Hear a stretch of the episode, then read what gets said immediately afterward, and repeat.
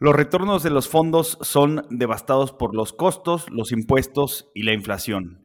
El milagro del interés compuesto es superado por la tiranía de los costos compuestos. Esto lo dijo John Bogle, fundador de Vanguard Group. Mi nombre es Walter Buchanan, CFA. Mi nombre es Luis González, CFA, y hoy tenemos un invitado que nos va a hablar de eh, inversiones pasivas. Eh, su nombre es Juan Hernández.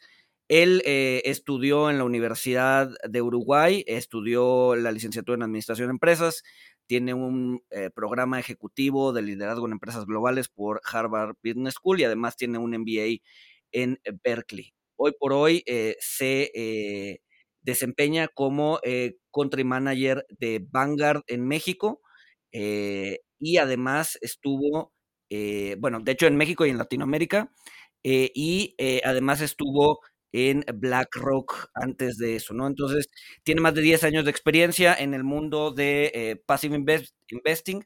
¿Quién mejor persona para hablarnos del tema que él? Sin más, comenzamos.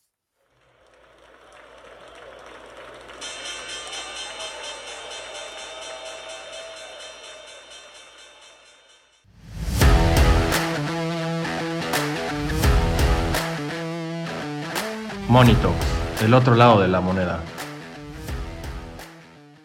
Suban, muchas gracias por, por acompañarnos. Este, sabemos que es una persona bastante ocupada, entonces prometemos no quitarte mucho tiempo.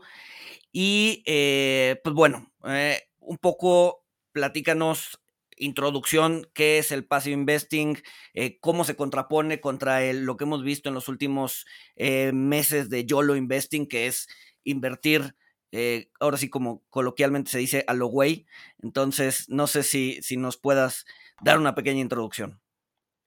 Claro que sí, Luis, muchas gracias por la invitación, gracias Walter y saludos a, toda la audiencia, un placer estar acá.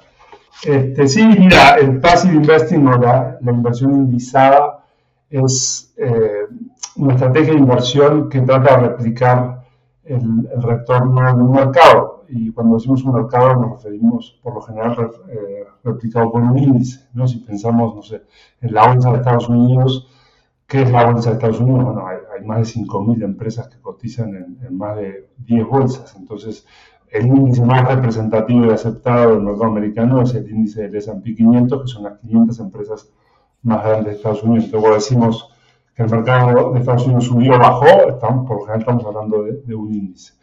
Eh, invertir pasivamente es tratar de replicar el retorno de ese índice, o sea, del retorno ponderado por las 500 empresas, en este caso del S&P 500, más sus dividendos, eh, menos, menos costos de transacción, comisiones, etc.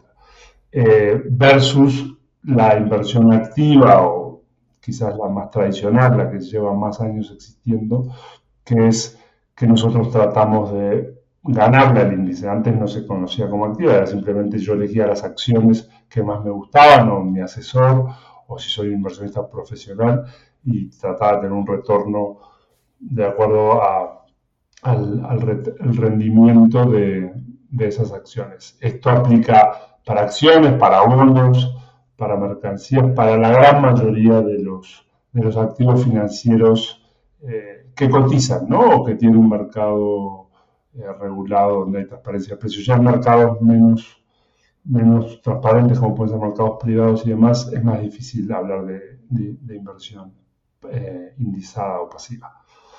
Ese es a, grandes rasgos. Y lo que decías del, del investing y eso, creo que sí, creo que ahí ya estamos hablando de dos, dos digamos, como estilos, eh, no tanto de versus pasivo, sino eh, nosotros creemos que, que, la inversión, ¿no? el ahorro y la inversión, uno debe ahorrar e invertir para ciertos objetivos eh, financieros o de vida de largo plazo, o bueno, de mediano a largo plazo. Para, para mi pensión es el objetivo como más tradicional, ¿no? Para cuando termine de trabajar, para comprar una casa, para mandar mis hijos a, a un colegio privado, para para hacer un buen viaje de aniversario o lo que fuera.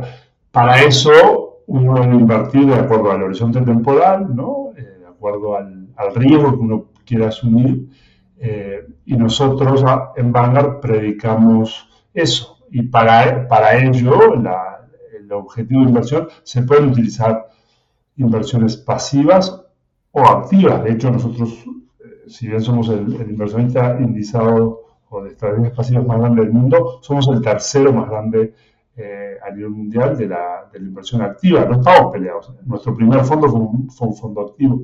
Lo que sí creemos es que debemos invertir con, con prudencia, con una, con una asset allocation acorde al plazo y al riesgo que queremos asumir y cuidar eh, los costos. ¿no? Creo que el, el gran eh, problema que tienen las inversiones es los costos de transacción, los costos de las comisiones de los productos, como, decía como decía Walter en la introducción, el, interés compuesto de las comisiones se va comiendo los retornos. Entonces, la inversión pasiva, que ahora si quieren hablamos un poquito de, de los pros y los cons, por lo general tiene costos más bajos, entonces eso en el largo plazo tiene un efecto bien interesante eh, en el retorno de mi patrimonio, de mi portafolio. Eh, eh, Juan, no, nos, nos, nos, hablas de, objetivos que, bueno, aquí en México y en Estados Unidos, o sea, en, en, los últimos años, a raíz de la pandemia, vimos un boom, vimos una, una explosión en la apertura de nuevas cuentas, esto también de la mano de la digitalización. En México había 300 mil cuentas de inversión en 2019.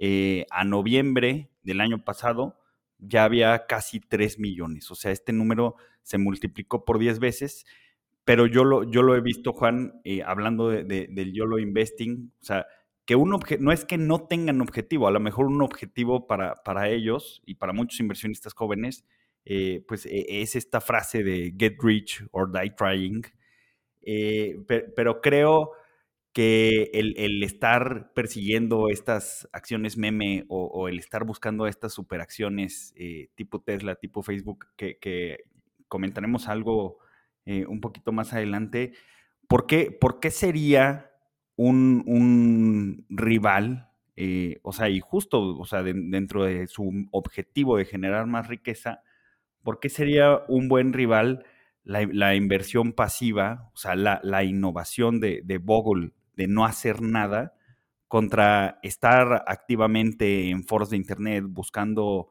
acciones que puedan tener rendimientos extraordinarios o estar buscando eh, la, próxima eh, Tesla? ¿Dónde, dónde es eh, donde, donde, compiten o donde podemos ver que, que es un rival formidable realmente? Eh, pues este tipo de inversiones donde no haces nada entre todas las comillas, ¿no? Exacto. Sí, creo que hay un par de cosas eh, muy positivas de eso que mencionas y, y después la parte de la, de la, rivalidad, como creo que Michael Lewis, este autor, dijo el otro día en una entrevista, ahora hace unas semanas, que era más innovador Vanguard, lo que hacía por los inversionistas, que lo que hacía Robin Hood.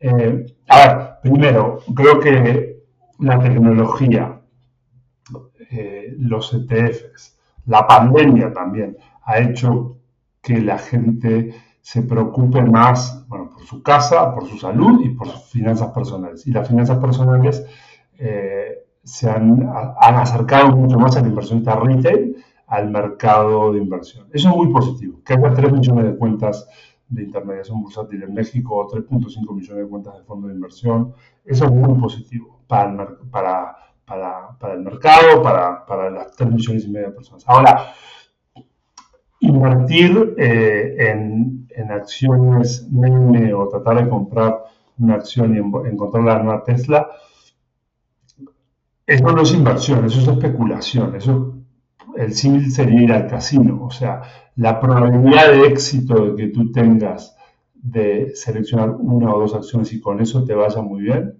es muy baja pero cuando digo muy baja es, es, es menor, el 5%, o sea, dependiendo del plazo, obviamente, ¿no? Este, y grandes números. Puedes encontrar una persona que le invoca, y por lo general las personas que le invocan lo publican en Facebook, en Twitter, en, en, en, hacen un TikTok. No vas a ver a las personas que pierden su dinero eh, publicando sus historias. Entonces es como, es como un círculo virtuoso, ¿no? Ahí se, se auto, se autogenera, se autodan bombo puede ser divertido, puede tener mucha adrenalina, pero, pero en el largo plazo no es tan divertido, ¿no? Perder nuestro dinero y sobre todo si estamos hablando de gente joven que está recién empezando a invertir y tienen una muy mala experiencia porque les va bien con un par de men stocks y a la tercera les va mal y pierden, probablemente estén apalancados, pierden todo su dinero, su, su, su, su primera experiencia con el mercado financiero puede ser muy... Eh,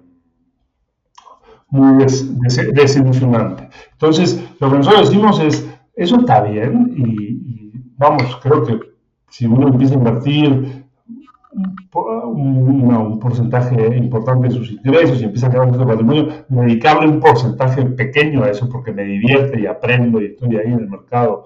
Cuando digo un porcentaje pequeño, menos del 5%, este, para, para tradear y tratar de encontrar la nueva, la nueva Tesla, como decías, no me parece bien. Pero eso, eso no te va a llevar a tus, a tus objetivos financieros. Mira, el mundo profesional, o sea, los que se dedican a esto, si tú miras los últimos 15 años del mercado americano, de todos los fondos que hay, hay más de mil fondos, el 6% le han ganado al mercado. La famosa apuesta de, de, de Warren Buffett, que la hizo en el, 2000, la hizo en el 2006, le apostó al que sea que él, compraba el fondo indizado de S&P 500 de Vanguard, que en ese entonces cobraba 4 puntos base, y en 10 años iba a ganar.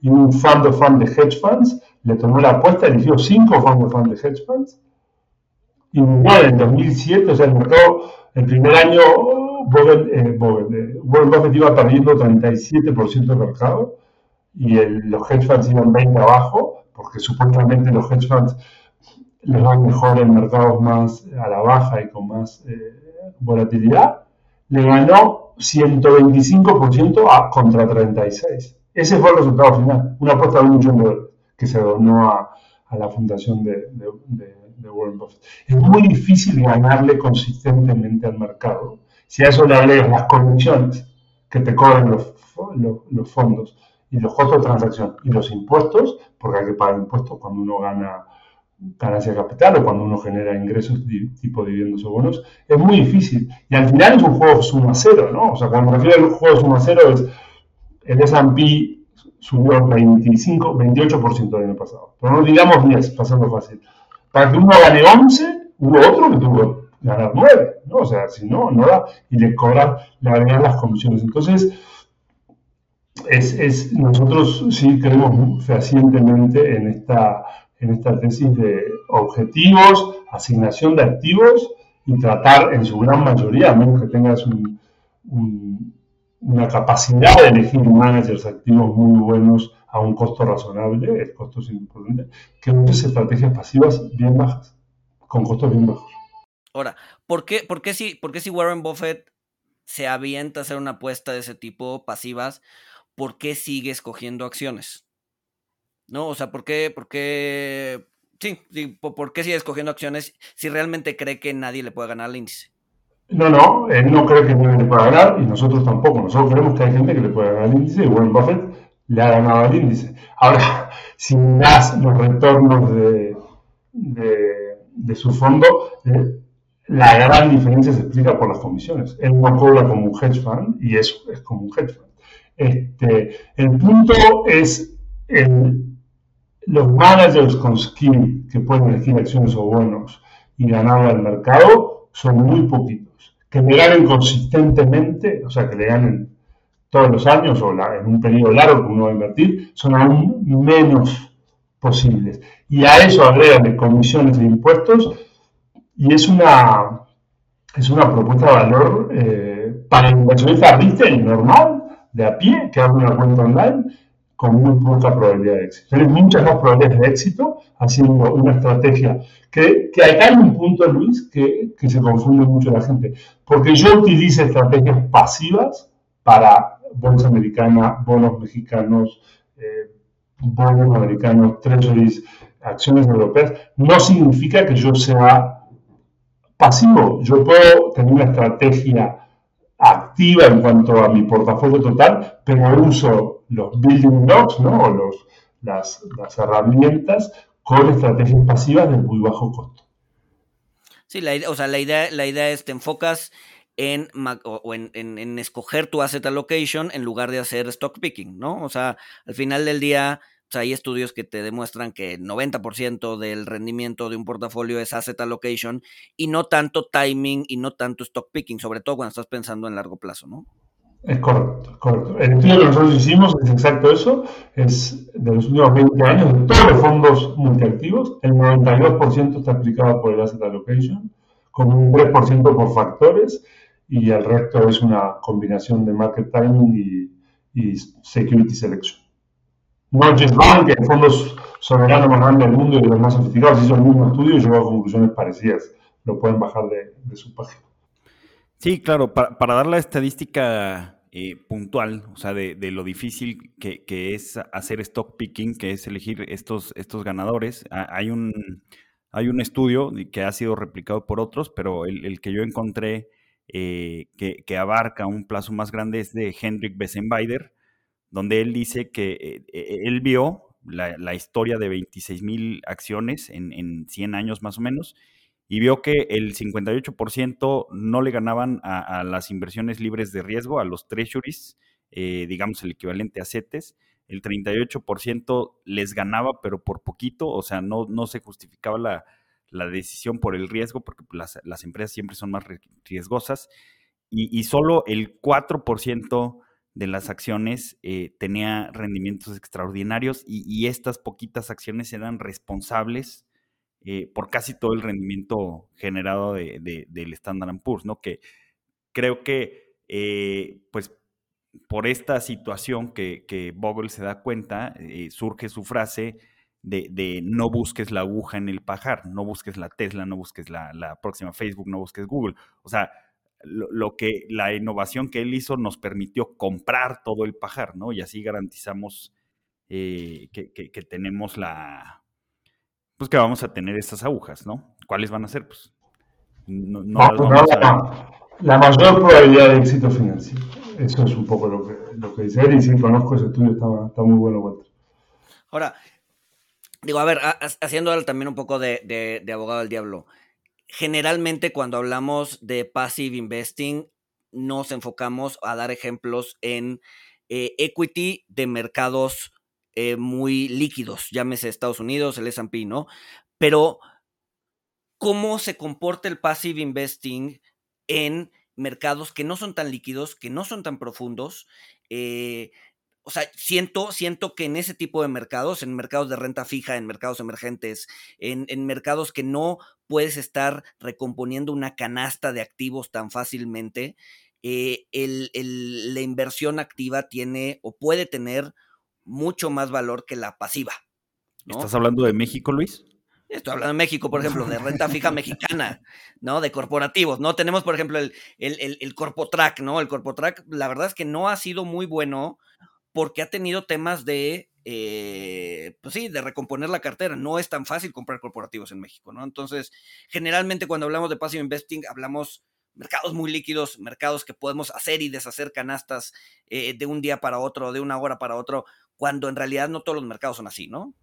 Es correcto, Luis. Y creo que es un gran punto. Yo lo dije al principio, cuando hablaba de explicar la inversión pasiva, hay que tener mucho cuidado de, qué mercado estamos hablando y si realmente es un mercado, sobre todo, sobre líquido, y sea transparente para que uno pueda replicar eh, una inversión pasiva. El, ejemplo de los de crédito mexicano, el mercado de crédito mexicano no, no es nada líquido ¿no? O sea, bueno, tú lo conoces mejor que yo. Entonces, realmente un índice que replique eh, ese mercado, pues hay que ver si es realmente replicable, si es, si es ejecutable eso, ¿no?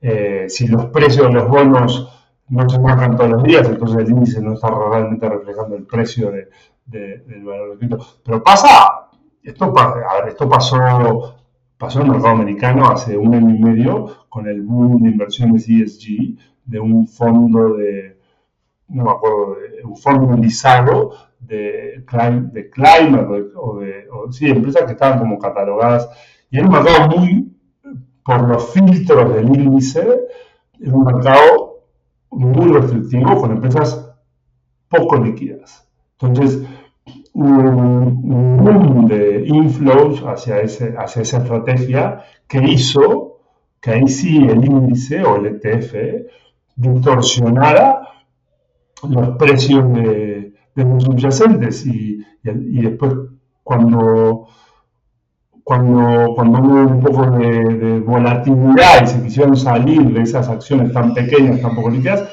cayó 20%. Entonces, ahí el problema no es activo o pasivo, el problema es la estrategia pasiva. No se debería haber hecho una estrategia pasiva sobre ese mercado, si, si el subyacente no es líquido y no hay transparencia de precios eh, en un mercado formal, cotizable, que el índice pueda tener una referencia. Entonces yo creo que ese es un gran punto. Ahora, eso es una parte. La otra parte, que creo que es un, es un tema que, que confunde mucho, no hay evidencia empírica, si quitamos esos mercados que son poco y no debería haber una estrategia pasiva, no hay evidencia empírica de que los active managers le vaya mejor en mercados emergentes que en mercados desarrollados, que sea más difícil en Estados Unidos que Europa y que nos vaya mejor cuando el mercado está a la baja o está al alza o que o sea, sí, eh, hasta, hasta, ahí, hasta ahí me quedo. La evidencia empírica demuestra que, que no, que, los mercados líquidos, transparentes, donde hay estrategias pasivas, de estos que te menciono, eh, el el porcentaje de outperformance es, menos, que el 50, es menos que el 50% y cuando te, te, agrandas el plazo, cada vez son menos los que van quedando. Claro. Entonces, entonces no, no porque haya un ETF quiere decir que eh, sea una buena idea invertir en él, ¿no? Por lo que decías, o sea, para que, para que un ETF funcione tiene que ser sobre un mercado pasivo, eh, digo, sobre un mercado líquido, sobre un mercado profundo, sobre un mercado este, eh, que sea fácil de replicar, ¿no? Con, con, algún mecanismo para, para, que haya transparencia de precios. Sí, Totalmente de acuerdo. Si te fijas nosotros, y no es por hacer un comercial, pero nosotros queremos, nosotros tenemos, tenemos creo que 90 ETFs, este, o, sea, tenemos los mercados más grandes donde sí realmente sentimos que, que, esos, que se puede aplicar una estrategia pasiva eh, correctamente y obviamente considerando que somos Vanguard y si lanzamos un producto va, a haber flujos muy importantes que, que puedan aguantar. Un ejemplo bien claro que hay una oportunidad de negocio brutal es en yield. Nosotros no lanzamos un ETF de yield justamente por eso.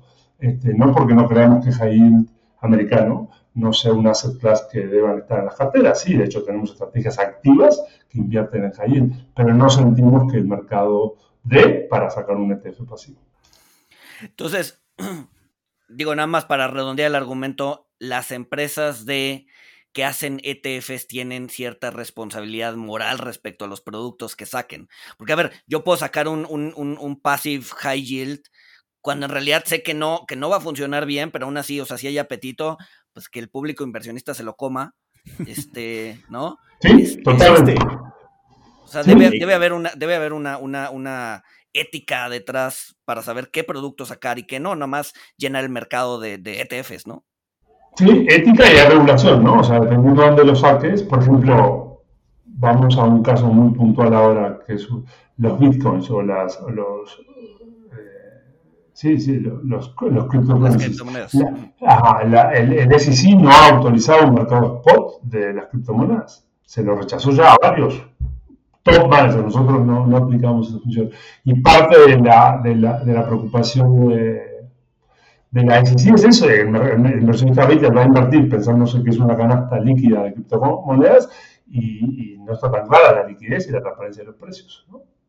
Yo no, estoy echando un juicio de sobre las criptomonedas, eh, simplemente estoy diciendo que hay un ejemplo donde el regulador no se siente cómodo con el subyacente, más allá de que hay muchísima demanda. O sea, llegas a un spot de las criptomonedas y billones de dólares para entrar en ese producto, no tengo ninguna duda. Oye, Juan, hablaste de el, tamaño que tiene Vanguard, eh, que, pues es el segundo asset manager eh, más grande del mundo. Eh, digo, está, el primero es BlackRock con, con 8 trillones de dólares en inglés, que son 8 millones de millones. Sigue Vanguard con 7. Eh, Luis, está, está Franklin también eh, dentro de los 20 más grandes. Eh, y bueno, después están Fidelity y otros. O sea, pero, estamos hablando de que son muy, muy grandes, muy, muy grandes. Este, digo, no aplica el, too big to fail porque pues, no, no, no, van a fallar, no incurren en, riesgos sistémicos, o bueno, ahorita, ahorita lo vamos a mencionar. Pero, ¿a, qué voy, ¿a dónde voy con esto? Hace unos días sale Charlie Munger, e, el, el sidekick de Warren Buffett, y él comenta que está súper preocupado eh, porque cree que estamos, eh, pues sí, viviendo en, un mundo corporativo eh, bajo, la, bajo la arquitectura de Larry Flink, que Larry Flink es el CEO de BlackRock, y le preocupa que, que sean que se esté dando un fenómeno que le llaman inversiones pasivas y stakeholders activos. Eh, esto lo comenta él porque pues parece que, BlackRock eh, ha, usado todo este poder que tiene para, para votar en, ciertos, eh, pues sí, en, asambleas de accionistas o, lo ha usado para usar el voto de todos los activos que ellos tienen, porque ellos son los que votan, no el inversionista, pues como para empujar una agenda ESG, empujar una agenda acorde a, sus views políticos. Eh, ¿qué, nos puedes decir sobre esto y sobre la mecánica del voto? Que pues la, gente, a lo mejor muchos creen que cuando compran un ETF, ellos son los propietarios de, por ejemplo, Apple y Facebook, y realmente el propietario pues, no son ellos, el propietario es el, el dueño del vehículo, ¿no? El dueño del ETF. Correcto. Sí, mira, empiezo primero la parte, esta última, cómo funciona, después ya la parte más de, opinión de cuál es el rol de los asset managers como representantes fiduciarios. Nosotros, al comprar una unidad de un ETF, de un fondo mutuo, ya sea activo o pasivo, somos dueños del fideicomiso, del trust, que a su vez es dueño de las acciones. ¿no? Pero no somos los dueños este, directos, somos dueños indirectos. Si el asset manager quebrara, el, el, fideicomiso, los activos, las acciones son nuestras y de todos los inversionistas y eventualmente nos podrían llegar a un juego determinado que nos entreguen las, vender las acciones y darnos el, efectivo. Eh, como nosotros, como funciona eh, la representación o el deber fiduciario de los asset managers representando a, sus accionistas es, no podemos, darle el, derecho al voto a, cada inversionista. Tenemos 30 millones de accionistas, eh, en muchos casos inversionistas pequeños que no alcanzan ni siquiera para tener una acción de cada, de cada cada acción que entra en el fondo, entra y sale en el caso de los ETFs. Entonces, operativamente sería muy difícil. Nosotros lo que hacemos, tenemos un equipo Investment Stewardship, se llama, eh, o gobierno, gobernanza corporativa, donde hacemos tres cosas. Y tratamos de representar los intereses de nuestros, de nuestros inversionistas con el horizonte de largo plazo de generar valor, no de salvar el planeta. Ese es nuestro objetivo. Para eso nos contratan, ya sea por una estrategia pasiva o por una estrategia activa. Entonces, ¿cómo hacemos el engagement? Hacemos tres cosas. Hacemos el engagement con las empresas, nos juntamos con las empresas todo el tiempo, con el management, a entender cuál es su estrategia de negocio, cuál es su política, qué piensan hacer para riesgos de largo plazo, como puede ser el riesgo climático, la sociedad donde operan, eh, el la gobernanza corporativa, el, board, este, trabajamos en foros, eh, hablamos de otras cosas, presentamos, ahora va a salir el reporte de, justo, justo va a salir el reporte de América Latina, cómo votamos proxy voting en las empresas mexicanas, las brasileras, con un par de ejemplos de cómo votamos eh, en, en, casos a veces en contra del management. Y la tercera es justamente el voto, el proxy voting, ¿no? Este, ahí nosotros, como te decía, no, en, algunos, en algunos países hasta por regulación no se puede darle el voto a la, persona, pero realmente sería muy difícil. Entonces, nos, basamos en principios. ¿no? ¿En qué nos fijamos nosotros? Nos fijamos en, el, en la composición del voto, o sea, que sea, preferimos que sea mayoritariamente independiente, o sea, que sea más del 50% independiente, con diversidad de, de, expertise. Obviamente en algunos mercados como América Latina los boards no son principalmente independientes, nos adaptamos a, las condiciones del mercado, pero eso es un poco nuestro objetivo. Vemos la estrategia y los riesgos, donde entra la parte de ESG, que ahí hablamos, pero miramos como un tema de, no le vamos a decir a la empresa qué tiene que hacer, sino decir cómo ellos, que son el management de la compañía, consideran estos riesgos de clima, de mercado, de competencia, de precio, de regulación, todos ellos están atendiendo. Obviamente sí hay ciertas cosas que nos gustan, como los acuerdos de París del 2015, hay ciertos estándares que son aceptados internacionalmente de cómo publicas tu información respecto a, tus emisiones de CO2 y cómo quieres impactar el medio ambiente. Hay ciertos criterios que son aceptados que nosotros nos gusta ver en las empresas. Nos preocupamos de la compensación ejecutiva, nos gustan planes que tengan atado al management a largo plazo, planes de más de tres años, que la composición fija no sea más del 50%. Este, vemos la diversidad del board, por ejemplo, tenemos diversidad de género, diversidad de experiencia, etc. Y nos gustan los derechos, eh, que haya buenos derechos corporativos. Básicamente, ¿qué quiere decir eso? Por una acción, un voto. No nos gusta que hayan distintas share clases, que algunas tengan más votos que otras. Entonces, esos son nuestros principios. Nos, nos, acercamos al management constantemente, discutimos, entendemos sus, sus, perspectivas, cómo quieren guiar los riesgos, nos fijamos en el board y a la, a la media hora la parte más visible es el proxy voting, ¿no? Cuando hay una asamblea de accionistas, el management propone ciertos cambios y nosotros votamos. Obviamente nosotros como BlackRock y otros grandes inversionistas pasivos, ya somos un, eh, un accionista muy importante. De hecho, en las acciones americanas somos el, en muchas de las 500 empresas de acciones, somos el número uno o el, segundo accionista más grande de, de, esas empresas. Entonces, sí, nuestro, nuestro voto cada vez tiene más, eh, más peso, más relevancia mediática. Pero esos son nuestros principios nuestro informe de Investment Stewardship está publicado en nuestra página, cómo votamos, hay casos, vamos a publicar el de América Latina ahora el próximo mes, donde vamos a hablar de casos Ahora pasamos al otro punto de preguntar, que es el rol de los grandes asset managers y, si tenemos que ¿no? dirigir. Como dije anteriormente, nosotros, nuestro rol no es salvar el planeta, nuestro rol es preocuparnos por el valor de largo plazo de en nuestras situaciones. Que eso incluye analizar, ver cómo están eh, considerando riesgos climáticos del medio ambiente y la sociedad donde operan. Al ser inversionistas, nosotros manejamos ya las cifras un poco más, nosotros manejamos 8 trillones, 8.2, creo que lo hago ya cerca de 10. El 75% de nuestras inversiones son pasivas, o sea, como 6 trillones de dólares. Muchas de estas estas inversiones son en perpetuidad. O sea, nosotros no, vamos a vender las acciones de Apple, a menos que Apple se salga del índice. Entonces, justamente como somos inversionistas de muy largo plazo, para siempre, nos interesa mucho este engagement, este entendimiento con las empresas y su management.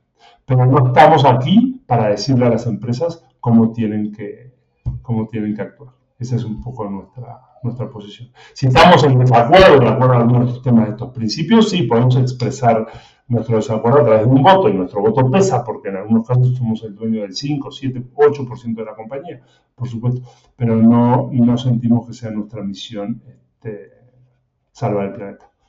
Oye, Juan, a ver, bueno, cambiando, ese, es en la, en la parte de, de, proxy voting, ¿no? De cómo votan, eh, y me imagino que todos estos lineamientos son públicos y son transparentes, este, y nos decías que iba a salir un, un, un este, un análisis o un, un, pues reporte, un reporte de, de, cómo votaron en Latinoamérica, ¿no? hablando, hablando más de la tendencia general, de la tendencia global, ¿no? Imagínate el escenario en donde eh, de repente todo el mundo se vuelve pasivo, ¿no? Sobre todo, a ver, en el S&P 500, ¿no? La única exposición que tienes en el S&P 500 es pasiva. Nadie, nadie hace stock picking, ¿no? Eso, eso no conlleva como incentivos perversos en el sentido de que las empresas que están adentro del S&P no van a tener como el incentivo adecuado para buscar sobresalir en su sector, es decir, eh, pues al final del día el precio de mi acción va a ser eh, o va a seguir la tendencia del precio del sector o del, valor del sector. Y yo ya no tengo incentivos de innovar, yo ya no tengo incentivos de que eh, mi acción se vea atractiva para el inversionista. ¿Por qué? Porque sé que van a comprar en una canasta y bueno, y al final del día pues, el, mercado, el mercado se vuelve eh, flojo o las empresas se vuelven flojas y ya no, o sea, no se incentiva la innovación, ¿no? ¿Qué, qué, opinas sobre ese escenario? Sí, creo que hay una premisa en tu, en tu argumento y pregunta que yo estoy de acuerdo. las innovaciones, sobre todo las innovaciones financieras, por lo general, cuando se hace una gran innovación, tienen un, efecto inmediato muy positivo. Miremos la securitización de activos. La securitización de activos se inventó en los 60, 70, fue un gran una gran innovación para que empresas que traían mucho activo pudieran generar eh, liquidez a un, a un, costo menor y eso terminó llevado al extremo a crear la Global Financial Crisis del 2008. Entonces, sí, las, innovaciones, si se llevan a extremos eh, muy hablamos de hacer productos indizados sobre activos que no corresponden, eso puede generar eh, disrupciones en mercado, estas cosas que mencionas. Habiendo dicho eso, estamos muy, muy lejos de esa situación. Este, concretamente a lo, que tú dices, una empresa tiene los incentivos de ser más competitiva, generar más utilidades, y etcétera, porque eso va a hacer que su acción suba. Su acción sube, su costo de capital baja. Tiene, puede emitir más acciones a múltiplos más altos, con eso puede comprar otras empresas, traer talento, invertir. Si sale a pedir prestado con una acción más cara, le van a prestar más barato. Entonces, en el sentido financiero de la estructura capital está al 100% alineado y así, así funciona el capitalismo. Ahora tú introduces otro argumento. Bueno, pero si todas son pasivas, ¿cuál es si todo el dinero es pasivo, ¿cuál es mi incentivo ¿no? para, porque al final voy a estar en el índice y me van a, me van a comprar mientras sigan comprando el ETF de banca. Okay, entonces vamos a dimensionar el tamaño de, la inversión pasiva. A nivel mundial, tenemos el market cap mundial, que son casi 100 trillones y el bono puede ser un poco como el doble. El 10% está en, inversiones pasivas. Es como un 20, 25 en como un 15% en equity y como un 5% de renta fija. Ahora, si nos vamos al mercado americano es un poquito más alto, ¿va? es como el 15% este, de todo el mercado está en pasivo eh, y es bastante más en equity que, que, en fixed income. Concretamente, fondos, y esta es la data ¿no? que, que hay pública, las cuentas separadas no están, fondos americanos de US Equities, el 50% es pasivo y el 50% es, eh, es activo. Ahora, fondos representan solo el 30% del market cap. Pero eso no es lo más relevante. Lo más relevante es el dinero pasivo que, qué efecto tiene sobre el mercado, sobre la, el, price discovery, ¿no? O sea, si solo estoy comprando el índice y solo compro Apple, que pesa el 6% del S&P, pues me importa poco que le va a pasar al nuevo iPhone, que es ¿no? lo que un poco lo estás diciendo tú. El trading relacionado a ese 30% de inversiones pasivas es el 5% del average daily volume de todas las bolsas americanas. Eh, y lo mismo aplica para los bonos.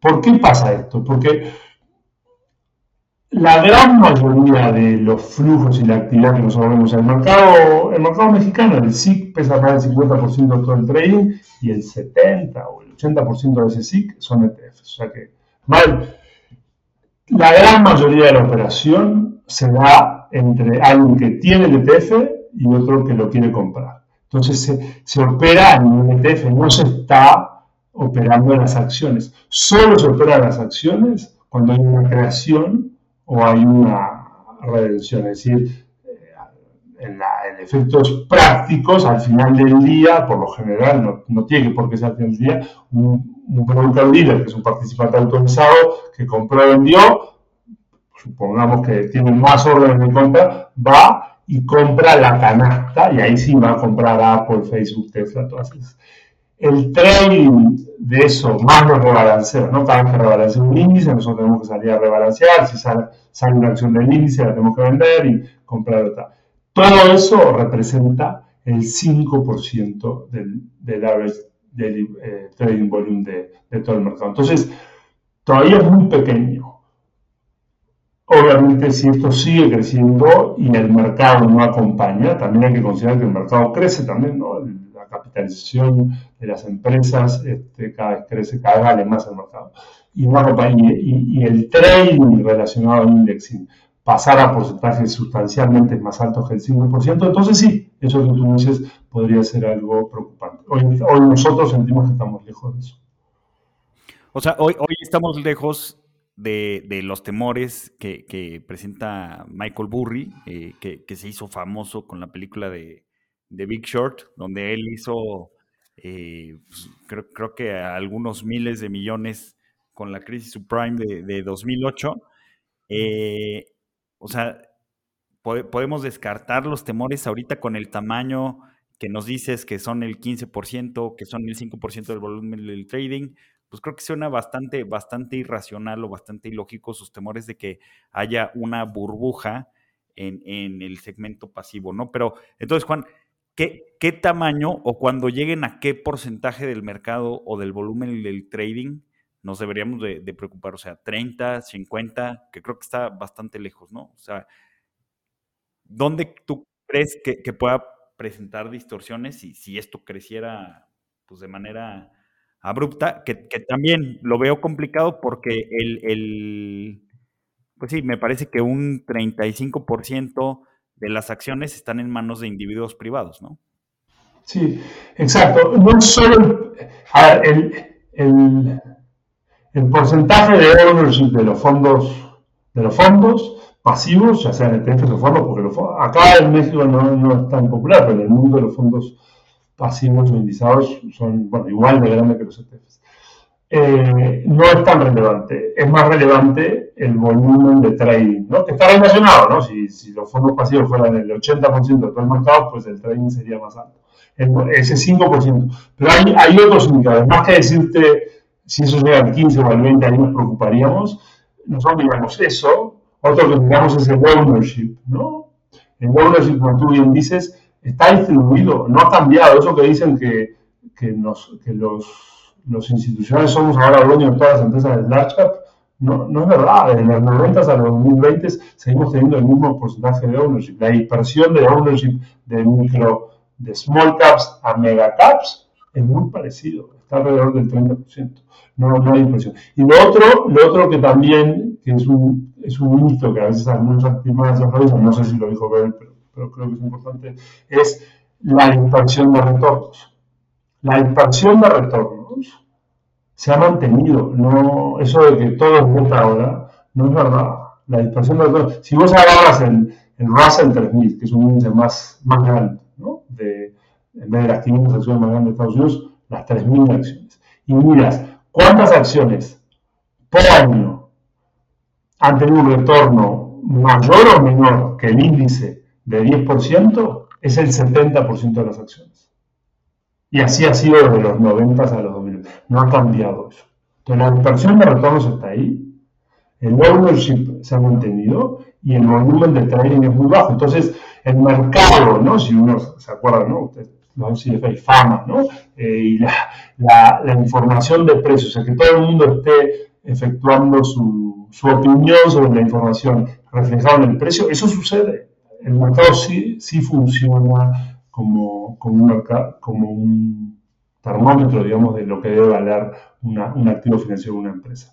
Por lo menos esa, la el, el research que nosotros hacemos y nos, nos preocupa mucho esto claramente al ser el, el inversionista indizado más grande del mundo, eh, lo miramos mucho y tenemos mucha gente estudiándolo, pero sí sentimos que estas, estas, estas, estos datos que les he mencionado no son tan incómodos que Index Invest Investing tiene mucho camino por recorrer. Pues Juan, para ir cerrando, se nos está, se nos está acabando, acabando el tiempo. Este, eh, no sé si quieras algo extra que se nos esté escapando. O sea, creo que hablamos de cosas un poco más técnicas. Eh, creo que estaría interesante más adelante eh, que, alguien nos viniera a explicar cómo, cómo realmente funciona el inicio. O sea, se me hace interesante ver que pues en realidad los ETFs lo, que, lo, que, lo que hacen es eh, no venden sus canastas, sino simplemente se intercambian las canastas y al final del día, pues ahora sí lo que, lo que sobró va a tener el que, el que, el que tiene de más o el que tiene menos va a tener que salir a vender o a comprar, ¿no? Eh, creo que ese mecanismo para la mayoría es desconocido, creo que, creo que más adelante estaría interesante hablar de eso. Hoy ya no nos da tiempo. Este, no sé si se nos está escapando algo o algo más que quieras comentarnos. No, primero agradecerle, porque creo que esto ayuda mucho a, la educación financiera y que las personas tomen mejores decisiones. Creo que un tema que lo mencioné por arriba y ya después no lo comenté es esto de las plataformas digitales eh, en México o en Estados Unidos, eso, que le haga acceso a, mucha gente y se ha animado a invertir, que veo como algo muy positivo.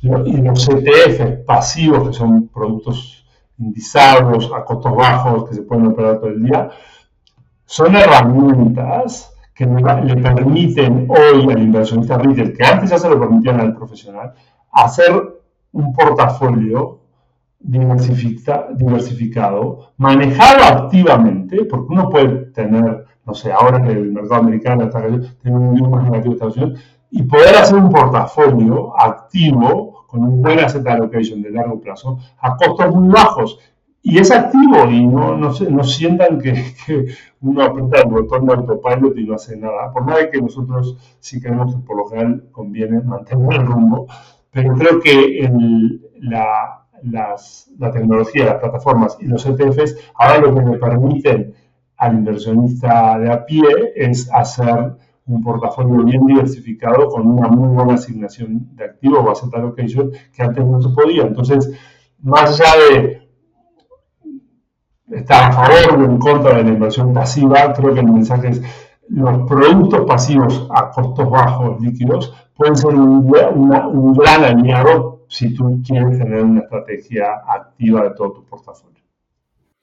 Sí, que, yo agregaría, Juan, o sea, que, que, además de que el inversionista retail tiene, tiene acceso a este producto, pues, o sea, si se ve abrumado porque pues hay más de, hay, hay miles de estos productos, pues también eh, esto, estos productos facilitan el trabajo de los advisors, como Vanguard, que tiene Vanguard Advisors en Estados Unidos y, permite que se pueda brindar un servicio eh, a costos bajos. Eh, en, en nosotros somos clientes, bueno, no somos clientes, o sea, nuestros, nuestros clientes, para nuestros clientes usamos los productos de, Vanguard y de los principales asset managers. y creo que, como dices, ha sido son herramientas eh, pues muy eficientes para darles un, producto muy completo eh, al cliente. Pues bueno, pues mil, mil, mil gracias, Juan. Este, nos llevamos eso. Eh, y pues sin más, nos escuchamos el siguiente miércoles. Saludos.